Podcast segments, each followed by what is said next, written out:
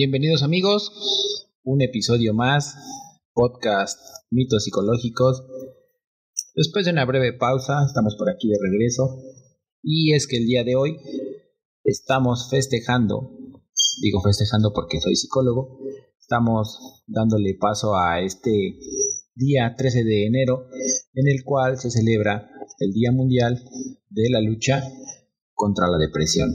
Y es cierto, la depresión pues es una, un padecimiento, un trastorno el cual ha cobrado mucha popularidad y ahora llega el momento en el que pues todo el mundo se siente deprimido.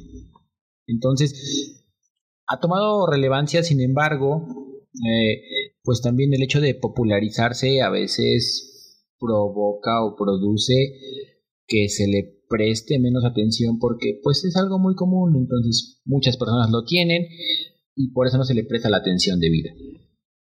Para iniciar, me gustaría comentar algunas breves estadísticas las cuales pues, nos tienen que poner a pensar acerca de qué es lo que nos espera cuando hablamos de depresión.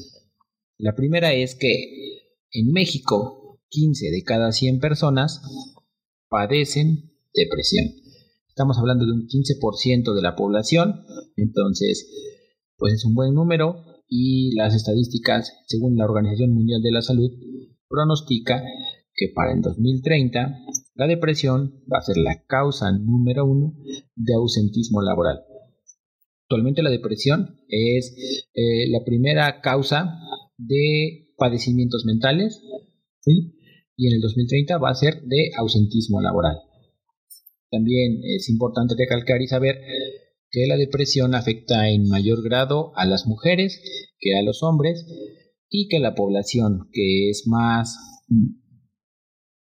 que es más probable que pueda padecer depresión o que es más vulnerable son los jóvenes de entre 12 a 25 años. Entonces, el conocer estos números nos da un poquito de ventaja porque podemos hacer algo para cambiar la situación o bien podemos dejar correr el curso natural de la vida y esperar a ver qué nos depara el futuro.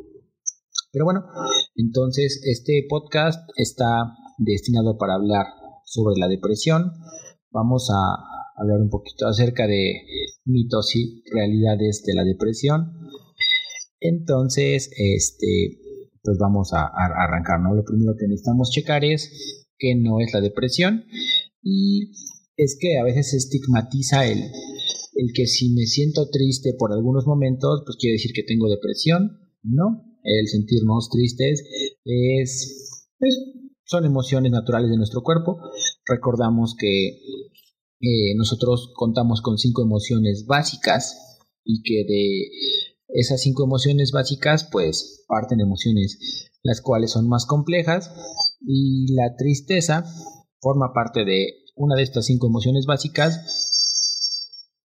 lo que nos permite conectar con nuestra tristeza es poder conectar con las pérdidas que llegamos a tener en nuestra vida y pues el sentir este, esta sensación de vacío es completamente natural.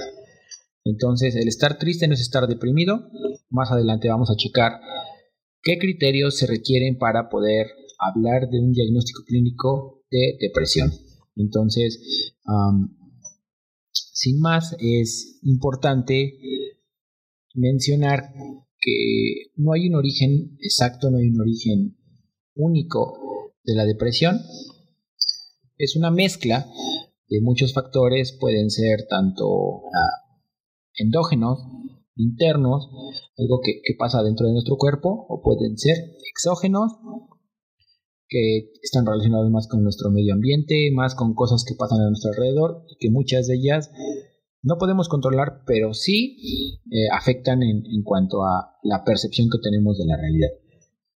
Entonces, si hablamos de factores endógenos, nos referimos a todos estos procesos químicos que suceden dentro de nuestro cerebro. Eh, lo comentaba hace un ratito, tuvimos un conversatorio y pude hablar sobre este mismo tema, lo comentaba el ejemplo como mm, que dentro de nuestro cerebro hay un cierto tipo de cableado, el cual lleva información de un lugar a otro, y en este caso lo que transportan o lo que producen estos cableados internos que, son nuestras neuronas, nuestras conexiones neuronales, lo que llevan o lo que producen son los famosos neurotransmisores. Hay un neurotransmisor que está encargado principalmente de regular nuestro estado de ánimo, el que produce o controla también nuestro nivel de apetito, el cual se ve afectado eh, cuando se padece depresión. Eh, este neurotransmisor es la serotonina. Entonces, tener niveles bajos de serotonina nos puede provocar, eh, pues, el no tener ganas de hacer las cosas y es algo que no necesariamente nosotros controlamos. Puede ser por alguna predisposición genética. Esto quiere decir si mi papá o el papá de mi papá o el papá de mi papá de mi papá o familiares, este, familiares cercanos padecen o, o padecieron, ajá, padecen o padecieron eh, alguna enfermedad mental, pues yo tengo esta predisposición. No necesariamente eh, el hecho de que alguien de mi familia lo haya padecido quiere decir que también lo padezco, pero eh, puede, puede ser. Ahora, hay factores externos, factores endógenos, exógenos, mejor dicho, factores externos, los cuales también pueden condicionar el, que nosotros podamos padecer en algún momento depresión. Uno de ellos podría ser una ruptura amorosa. Entonces, normalmente nos vamos a referir a situaciones las cuales son inesperadas. Lo que más puede desencadenar una depresión, aunado a muchos otros factores, pueden ser eh, factores que son inesperados, son exógenos, pero a veces no se ven venir y son los que generan más impacto como lo comentaba, la ruptura amorosa. A veces necesitamos cambiar de residencia de un momento a otro y esto también pues, es, un, es, un, es un cambio, es una situación que no teníamos contemplada y la cual exige nosotros una reestructuración. Esta reestructuración puede traer consigo la depresión. Eh, no sé, también enfrentar problemas financieros, el perder a una persona cercana, un familiar, y ahorita hay una situación la cual pues también ha puesto los focos de alarma y ha sacado muchos casos nuevos de depresión. Es la pandemia por el COVID-19 y sus 1533 variantes que hasta la actualización de este momento estamos con la variante Deltacron, que es una mezcla entre la Delta y el Omicron. Entonces estamos en el Deltacron, Ah, afortunadamente se están haciendo eh, muchos esfuerzos para poder vacunar a gran parte de la población. Entonces, justo hoy es el día que vacunan a la mayor parte del magisterio. Entonces, esto nos da un poquito de esperanza eh, en cuanto a si disminuyen los casos, pues eh, los casos también de depresión generada por la pandemia o por el COVID o por no contagiarse o porque ya me contagié o porque perdí algún familiar, pues van a ser un poquito menos probables. Esperemos que esto disminuya. Como tal, el daño en cuanto a salud mental pues está hecho y nuestra trabajo o obligación como profesionales de la salud es brindar la atención oportuna. Este podcast busca cumplir esta función, la función oportuna de divulgar ciencia. Ahora, una vez que dejamos en claro cuáles son los factores endógenos y exógenos que pueden provocar la, la depresión, esto sin contar nuestros hábitos, ojo, estoy hablando de situaciones que son no esperadas, pero obviamente también pueden entrar ahí mis hábitos de sueño, mis hábitos de alimentación, este, la capacidad que tengo para conectar con mis emociones, aceptarlas y no eh, reprimirlas o ignorarlas. Eh, el conectar con ellas me da este, una ventaja, sin embargo el no hacerlo me puede eh, también poner en una situación vulnerable al momento de sentir algún o padecer algún trastorno mental. Okay. Entonces, ah, ahora podríamos entrar en una clasificación de acuerdo a cuáles son los tipos de depresión. Y ya después de ello paso con la sintomatología porque pues todas estas em, tipos de depresión comparten cierta sintomatología. Entonces eh, los voy a mencionar No voy a entrar como tal en todos, ya si algunos de ustedes desean que podamos ampliar más el tema, me lo pueden dejar en los comentarios del podcast o lo pueden mandar un mensajito directo a la página de Facebook o de Instagram. Recuerden que me encuentran como psicólogo Carlos Muñoz y ahí podemos eh, ampliar el, tema. Entonces, dentro de las categorizaciones, si así la podemos llamar, de la depresión, vamos a encontrar el trastorno depresivo menor, el trastorno depresivo mayor. La diferencia entre uno y otro, pues, es la intensidad de los síntomas, la persistencia y la consistencia en ellos. Eh, también podemos encontrar el trastorno afectivo estacional, que tiene características de la depresión, sin embargo, este eh, trastorno fluctúa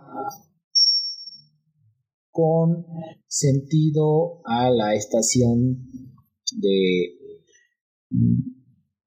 estación del año. Puede ser o se presenta frecuentemente o regularmente o más comúnmente en invierno o en otoño, que es cuando existe menos luz del sol. La luz del sol también ayuda a la producción de eh, neurotransmisores y al no haber luz, pues también disminuye la producción natural y esto puede ocasionar que también eh, se pueda sentir esta sintomatología. Sin embargo, al cambiar la estación, se normalizan nuestros niveles de serotonina y esto produce que, pues ya, eh, produce que se vayan a producir. Entonces, en el caso de las mujeres podemos encontrar la depresión postparto, y es que eh, pues el parto es una situación, un evento traumante para las mujeres en muchas ocasiones. El esfuerzo que, se realiza es tal, eh, pues no nada más el esfuerzo al momento del parto, sino durante toda la concepción del embarazo se enfrentan diferentes cambios, cambios hormonales, cambios en el cuerpo, cambios emocionales. Entonces todo esto después del parto desencadena en, una depresión en la cual pues la madre pierde muchas veces el, eh, el, sueño, pierde el apetito, tiene dificultades para, para conectar o para compenetrarse con su bebé y a veces los rechazan por, por esta situación. Sin embargo, bueno, tenemos un evento traumante, el cual nos está predisponiendo o nos está avisando que esta situación puede, puede pasar. Y para terminar este tipo de clasificación encontramos a la distimia. La distimia es el periodo ah, prolongado de tristeza y de, sentimientos de vacío, el cual pues se vuelve ah, un poquito más crónico, por así decirlo, por el, tiempo que, se enfrenta. Ya cuando pasa de, del año, este sentimiento de depresión se puede catalogar como distimia y como lo comentaba a la maestra Vero en, la, en el conversatorio, eh, se enfrentan picos, picos donde me siento mal y de momento, ah, me siento muy bien y después vuelvo a regresar y de momento me siento muy mal y así voy. Entonces el estado distímico es como una situación que nos acompaña ya para todo el resto de la vida, eh, esperando que pues nosotros no hagamos nada. Ahora, ¿cuál es la sintomatología? Bueno, vamos a poder encontrar un, una mezcla de síntomas tanto físicos como químicos como emocionales. ¿Sale? También síntomas conductuales. La principal manera para poder identificarlos es que vamos a sufrir una alteración en el estado de ánimo. Esta alteración regularmente pues nos da para abajo. Nos sentimos tristes, no tenemos ganas de hacer nada, no tenemos ganas de salir, no tenemos ganas de ver a las personas, es más, nos aislamos, no queremos recibir ayuda de nadie, en la mayor de las situaciones. Se presentan pensamientos mm, fatalistas sobre mi vida, me, me autocritico demasiado y siento que no valgo nada. Como para hacer una referencia, la depresión tiene esta cierta connotación de quedarnos estacionados en el pasado si yo hubiera hecho esto, si yo hubiera dicho esto, si hubiera este, abrazado a mi familiar por última vez, es que cuando yo era joven era más guapo, es que cuando yo era joven mmm, tenía más fuerza, tenía más energía. Todos estos pensamientos eh, se presentan a diferencia de la ansiedad. La ansiedad pues se va hacia el futuro, hacia esta incertidumbre de no saber qué va a pasar, pero bueno, eso ya será para, para otro podcast. Entonces, se, se presentan este tipo de pensamiento, se descuida el aseo personal, ya no se tiene ganas de hacer nada, disminuye el apetito, como lo comentaba regularmente, los bajones, no los bajones no, los sentimientos o, las emociones dan en forma de bajón. Sin embargo, esto no quiere decir que no haya sintomatología eh, de la depresión que de hacia arriba. A veces vamos a poder identificar como la persona que lo padece también eh, le dan sus atracones de comida, también está muy eufórico, muy feliz y esto también puede ser alguna sintomatología de depresión. Vamos a poner que estamos en una línea y este es nuestro estado de ánimo. Entonces, cuando haya picos repentinos para abajo y se mantengan, puede ser un indicador para poder diagnosticar depresión. Ahora, entrando en cuestiones de diagnóstico, hay que contemplar que por lo menos se deben de presentar cinco síntomas, por lo menos cinco síntomas durante gran parte del día, durante todos los días, por lo menos durante dos semanas. Cuando todo esto se alinee o, se junte, ya podemos pensar en un diagnóstico de un trastorno depresivo. Dependiendo la intensidad dependiendo la frecuencia y la recurrencia, se puede catalogar como trastorno depresivo mayor o menor. Para que el trastorno depresivo se vuelva mayor, tienen que ser síntomas mucho más elevados y por lo menos pasar medio año para su diagnóstico. Entonces, esto es para que nosotros podamos descartar en algún momento, no sé, hay un día que me siento triste toda la mañana porque no tuve derecho a examen porque falté, pues probablemente sea una reacción esperada, la tristeza por alguna situación que antecede a esto. Sin embargo, si todo el tiempo estoy triste y todo el tiempo siento que no valgo nada, probablemente podríamos este, considerar eh, un diagnóstico por trastorno depresivo.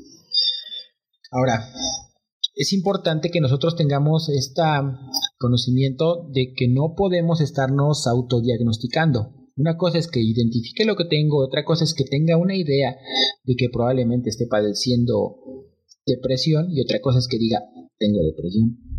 Estos diagnósticos solamente los tiene que realizar un especialista, un, especialista en salud mental, psicólogos, psicoterapeutas facultados para poder realizar un diagnóstico clínico, suponiendo que lo que busquemos sería sea atención psicoterapéutica. Mm, un psiquiatra también nos puede diagnosticar el trastorno, un psiquiatra incluso nos puede recetar antidepresivos, sin embargo, no es la opción que yo recomendaría como la primera. Es decir, deberíamos ir escalando de menos a más y primero consultar a un psicólogo o a un psicoterapeuta si él considera que se puede llevar todo con un proceso psicoterapéutico eh, sería lo ideal. Y ya en dado caso que pues el trastorno haya tomado mucha fuerza, lo ideal sería llevar un, un tratamiento mixto o bien tomar antidepresivos, pero eso no lo decido yo, eso no lo decides tú, eso lo decide un especialista en psiquiatría. La psiquiatría, bueno, ya lo hemos comentado en podcasts anteriores, es esta especialidad de la medicina en la cual eh, pues el médico se especializa en los padecimientos mentales con un origen o, con una afectación orgánica. Todo lo que tenga que ver con lo emocional, con lo social, con lo afectivo, lo ve el psicólogo. Entonces, sin querer, ya abarcamos un poquito acerca de los tratamientos, pero este tema y esta situación, la cual es, pues, estamos hablando acerca de depresión, me vas a decir, pero Carlos, ¿y yo cómo puedo ayudar? Nosotros cómo podemos ayudar desde nuestras trincheras, porque al final de cuentas, si no somos especialistas en salud mental, somos simples mortales que no sabemos nada de salud mental, pero eso no quiere decir que no podamos apoyar. Sí se puede ayudar. Entonces, eh, pues aquí voy a mencionar algunas situaciones mediante las cuales nosotros podemos apoyar a familiares, amigos, conocidos que puedan estar padeciendo de la depresión. Y una de ellas y la primordial es no juzgar. Si nosotros respetamos que la persona no decide tener depresión, la persona no decide enfermarse, la persona no decide dejar de asearse, dejar de comer, no dormir bien, la persona no lo decide, simplemente la enfermedad pues lo empieza a consumir y esto provoca que pues no tenga ganas de hacer nada, y nosotros, si nos dedicamos en lugar de ayudar y comprender, nos dedicamos a juzgar y a decirle que está loco y a decirle que no lo quiere hacer porque no lo quiere hacer, pues de ahí no estamos apoyando mucho. La recomendación, lo primero que podemos hacer es no juzgar, entender que es un padecimiento de salud mental y que no estamos exentos de padecerlo nosotros. Actualmente, y por decir actualmente es, no hay, o sea, y no creo que haya en algún momento, alguna vacuna contra la depresión. No es como que ya te pones algo y ya estoy chido y ya decido estar bien. No se puede y sería muy sencillo, ¿no? Entonces hay hábitos los cuales podemos nosotros cuidar para poder ah, preservar o, fomentar nuestra salud mental. Sin embargo, no hay una, una pastilla o una vacuna que, nos cure. Entonces, lo primordial es comprender que, que la persona no tiene la culpa de lo que le está pasando. La otra cosa con la que nosotros podemos ayudar es no estigmatizar. Es una enfermedad de salud mental, al igual que es una caries, al igual que lo es el no poder ver bien, al igual que lo es un dolor de cabeza. Se puede hablar con la misma apertura, porque el hecho de hablarlo bajito y decir como en, como en modo de tabú, ay no, ¿qué, crees que le dio la depresión? Todo esto eh, tampoco ayuda porque estamos fomentando la desinformación y son cosas que, hablando de salud mental, debemos evitar.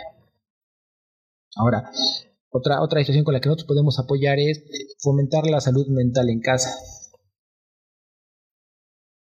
Hola Rocky. Mi gato se subió a la mesa. Y aquí está. Ya salió en el podcast. Y los que vean esto en YouTube van a ver cómo se acaba de subir a la mesa y está pasando por aquí. Entonces, la siguiente opción es fomentar, fomentar la salud mental en casa. Lo comentaba precisamente también en el, en el conversatorio de hace un ratito, es, si yo vendo salud mental, tengo que consumir salud mental. Si yo quiero que mi hijo goce de buena salud mental, el primero que la tiene que gozar es el padre, la madre. Entonces, eh, los niños aprenden por el ejemplo. Entonces, el ver que el padre toma la salud mental como algo igual que como si fuera al gimnasio, como si salir a correr, como si cuidara su alimentación, va a hacer que el, el niño, el adolescente, lo pueda ver de la misma manera. Y el hablar de nuestras emociones en casa con toda libertad, pues va a fomentar que yo pueda identificar cuando me siento contento, cuando me siento triste, cuando estoy feliz, cuando estoy enojado, y que sepamos qué hacer con estas emociones y con lo que nos dicen estas emociones. Y pues ya entrando un poquito más en materia, la otra manera de la que nosotros podemos apoyar es pues recomendando, recomendando a profesionales de la salud mental, podemos decirle a nuestros pacientes que podrían considerar la terapia y, algo que, que está muy cliché en esto de la salud mental es que si el paciente no quiere cambiar, por más que nosotros hagamos, deshagamos, lloremos, gritemos, corramos, no, no habrá poder humano el cual eh, pueda apoyar al paciente. Por eso, o de ahí la importancia que todo esto se pueda hacer de manera preventiva o atender los primeros síntomas. Entre más se vuelve crónica la situación, más complicado y pues, ¿qué, más les puedo decir? Entonces, a, grandes rasgos, esto es lo que nos compete acerca de, de la depresión. es una enfermedad muy complicada y, quien ha tenido la oportunidad o la desgracia de padecerla o de tener familiares, amigos, conocidos que, están metidos en esta situación, pues eh, observan, no me dejarán mentir, se observa un deterioro de la personalidad de manera progresiva. A veces parecen ser cambios insignificantes. La cuestión es el, el tiempo que, se mantienen estos hábitos, los cuales pues lo único que generan es el deterioro tanto físico, mental, cognitivo de, del paciente, pues es, es un poquito complicado. Para eso está especialista en salud mental. Entonces, vamos a, generar esta cultura en salud mental. Y si tienen algún comentario, si tienen alguna pregunta, no olviden dejarla en la página de en la página de Face, la de Insta como psicólogo Carlos Muñoz. Eh, pues ya, así es esta situación. Y vamos por un por una jornada más. Cuídense mucho amigos. Cambio y fuera.